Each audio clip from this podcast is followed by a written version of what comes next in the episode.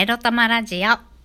おはようございます。みくりです。この番組は短く働き多く稼ぐを目指すパラレルワーカーみくりが仕事のことや日々のいろいろエロいろを沖縄からお届けします。自分のことを諦めずに未来を作る。その言葉を私自身とリスナーの皆様にすり込む番組です。やってきましたよ、原家皆様今日、来週できることは今日やらなくていいんだっていうことでね。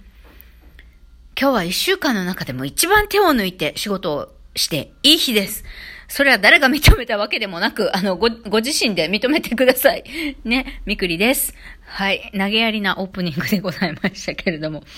えー、ゴミ収集車が回っている音が今、えー聞こえておるんですが、これがラジオにあんまり入ってないことを願います。はい。ということで今日のテーマに参りましょう。今日のテーマは、どうしても叶えたいこと、自分のために叶えてあげましょうについてお話ししたいと思います。皆さんどうしても叶えたいことってありますか？もしくは、ちっちゃい時からこれが好きとか、ちっちゃい、まあ、ちっちゃい時からじゃなくても割とずっとね、これやりたいな、やりたいなって思っているけれども、実行、実現、を先延ばしにしていることってありますか？私はですね、そうですね、先延ばしにしていること。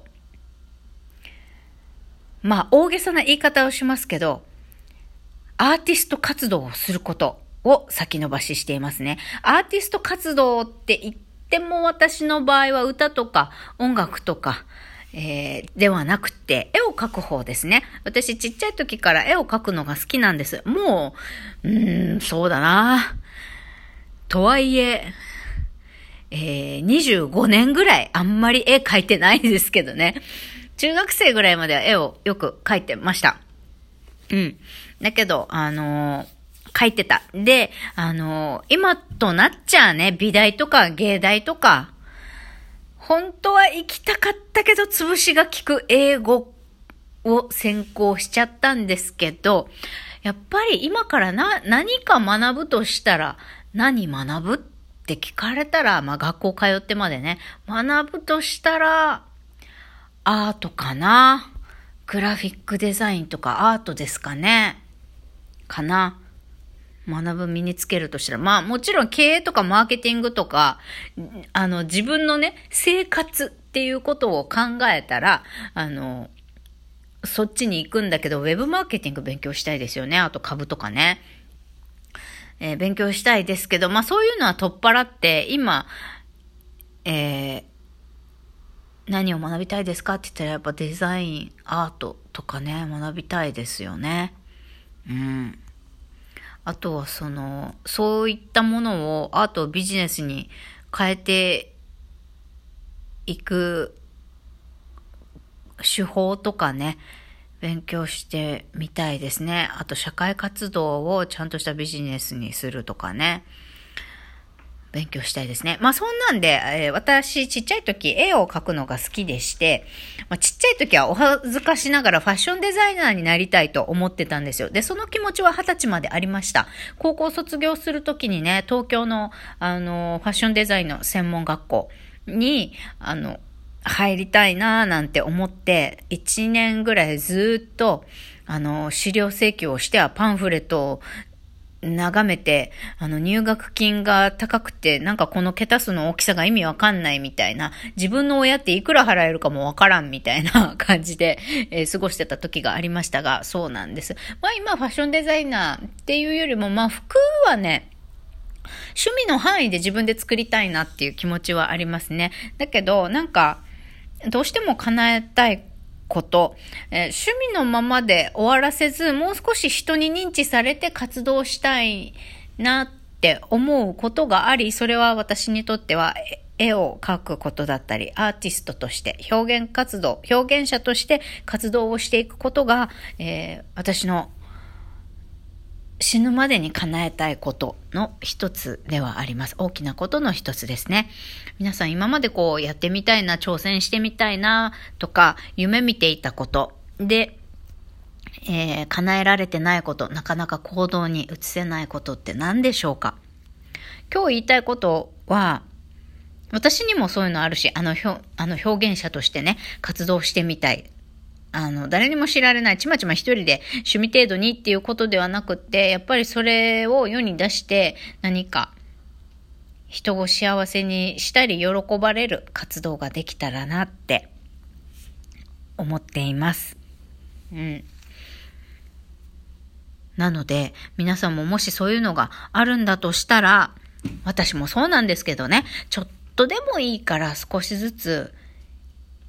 一歩を自分のために踏み出してあげてはいかがでしょうか？という回です。これは、あの、まず私よね。まず私がそう言うんだったら、あの、やらないといけないんだけど、まあ、やらないといけないんだ、いけないんだけど、と言いますか。うん。昨日ね、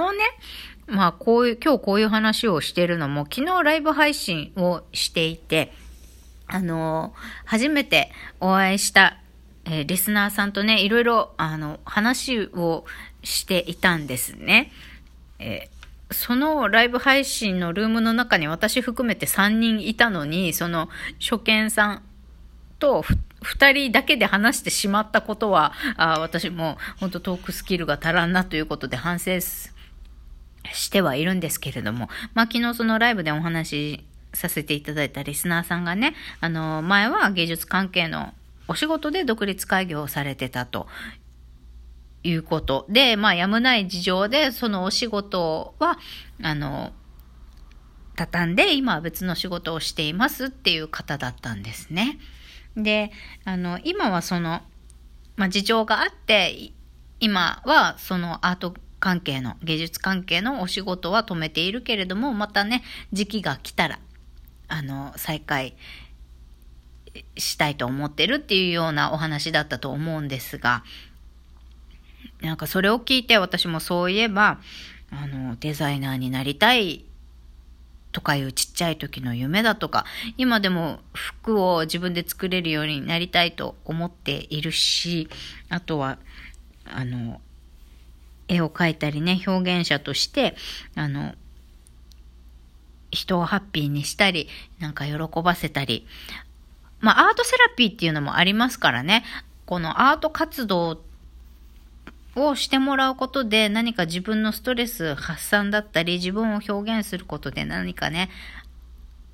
アートっていう手法で自分の感性だったり気持ちを表現することで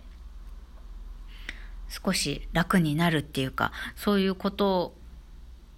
とかね何か人に影響を与えられるような活動はしてしてみたいな挑戦してみたいなという気持ちを思い出したんですよね。そのリスナーさんと話をしていて。で、やっぱ、人生一度きりですからね。まあ、それが趣味で終わろうと、えー、仕事としてできるのか。まあ、皆さんが私がどこをゴールとしてその叶え、叶えたいことがなんで、そのゴールはどこにあるかっていうのは人それぞれなんですけれども、まあ私は、私はお仕事として、えー、やれるようになりたいですね。だけど、そのリスナーさんからね、あのー、アート関係のお仕事というのはお金がかかるし、人間関係も、あの、人間関係、いろんな人とね、あの、つながって関係性をね、作っていくことも大切で、もうそれに、あの、飽きた、疲れたっていうこともおっしゃっていました。で、アーティストとかね、特にあのパトロンが必要とか、なんか、やっぱ昔からそういうのあるじゃないですか。誰かお金をね、出資してくれる人がいて、それで世に、あの、出るサポートをしてもらったというね、話がありますが、あれ昔の話じゃなくて、やっぱ今もそういうのあるんだな、なんて思いながら、うわ、めっちゃリアルと思って、アートで食べていくには、お金と人間関係が、コネクションが必要なんだ。っていうことをね、まあ教えていただいたわけですが、どっちも絶望的に今の私全然ないじゃんかよって思って。ああ、厳しいわ、と思いましたよね。もちろん、そのセンスだったり、技術、感性も必要だし、やっぱり、あの、どの業界であったとしても、自分一人で何か自分が作ったサービスを知ってもらうには、やっぱり自分を売り込む営業力っていうものが必要じゃないですか。ビジネスセンスも必要だし。だから、うわなんか、うん、例えば頭がいい素晴らしい作品を作れるにしても、やっぱり資金力とか、ぱ人ですよね。人とのつながりを持てるか。ね、良い、あの、良いっていうか自分の事業をあの展開させていくためにそれを一緒にやってくれる人サポートしてくれる人自分の作品を買ってくれる人自分の作品を広めてくれるサポートをしてくれる人とかねそういった方々とつながっていく必要があるんだなと思って、なんか現実を リアルを聞かせていただきましたよ。で、そのどちらも全然ない自分っていうのは、本当に何にもないないないなんだけど、今。でも、5年かけて10年かけてとかでもいいから、え、自分がね、小さい頃に、ああしたいな、こうしたいなって強く思ったこととか、長年、本当はこういうのに挑戦してみたいんだよなって思ってることがあるんだとしたら、やっぱ人生一度きりですから、何度で、チャレンジは、失敗もチャレンジも何度だってできるんですよね。私自身が諦めさえしなければ。っていうことを、そのライブでの会話の中で思い出したので、今日は、あの、リスナーの皆さんにもね、そういうずっとえー、これやりたいんだよなとか、ちっちゃい時にあ、まあ、ちっちゃい時とか昔ね、ああいうことをやりたいとか、ああいう風になりたいとか強く願ったことがあるんだとしたら、それは、ね、いつでもチャレンジできますよということでチャレンジしてください。